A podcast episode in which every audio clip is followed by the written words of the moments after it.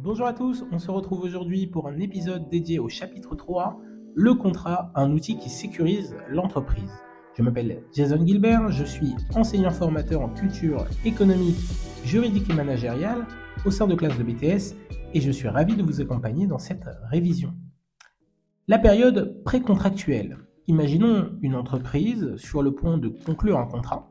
Avant cela, il y a trois grandes étapes à franchir. D'abord, les pourparlers, une phase où les discussions se tiennent sans obligation contractuelle. Puis, les pré-contrats pour fixer les modalités. Enfin, le contrat définitif, l'accord qui engage les parties. Concernant les pourparlers, cette phase de négociation n'engage pas les parties, mais elles doivent respecter la bonne foi, l'obligation d'information et également de confidentialité. Ne pas respecter ces règles peut entraîner des dommages et intérêts. Les pré-contrats, donc, ils fixent les conditions des négociations et les modalités de rupture éventuelle du contrat à venir. Enfin, le contrat définitif, eh bien, c'est celui qui va lier réellement les parties. La période contractuelle.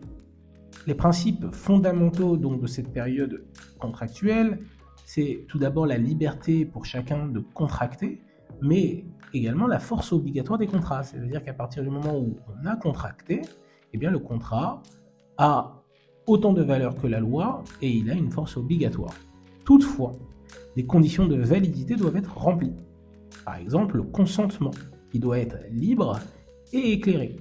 Les parties doivent être également capables de contracter. Et l'objet du contrat, il doit être licite. Il y a des sanctions qui existent en cas de défaut de formation du contrat. Le non-respect des conditions de formation du contrat entraîne sa nullité. Les effets juridiques du contrat. Les effets juridiques du contrat. Les contrats engendrent des obligations entre les parties, mais ne concernent pas les tiers. Cela signifie que seules les parties contractantes, donc qui ont signé le contrat, sont liées par les termes du contrat. Les règles applicables en cas de problème d'exécution du contrat. En cas de mauvaise exécution, plusieurs recours sont possibles, par exemple l'exception d'inexécution pour suspendre temporairement l'exécution du contrat, L'action en exécution forcée, avec des conditions qui sont strictes pour forcer à l'exécution du contrat.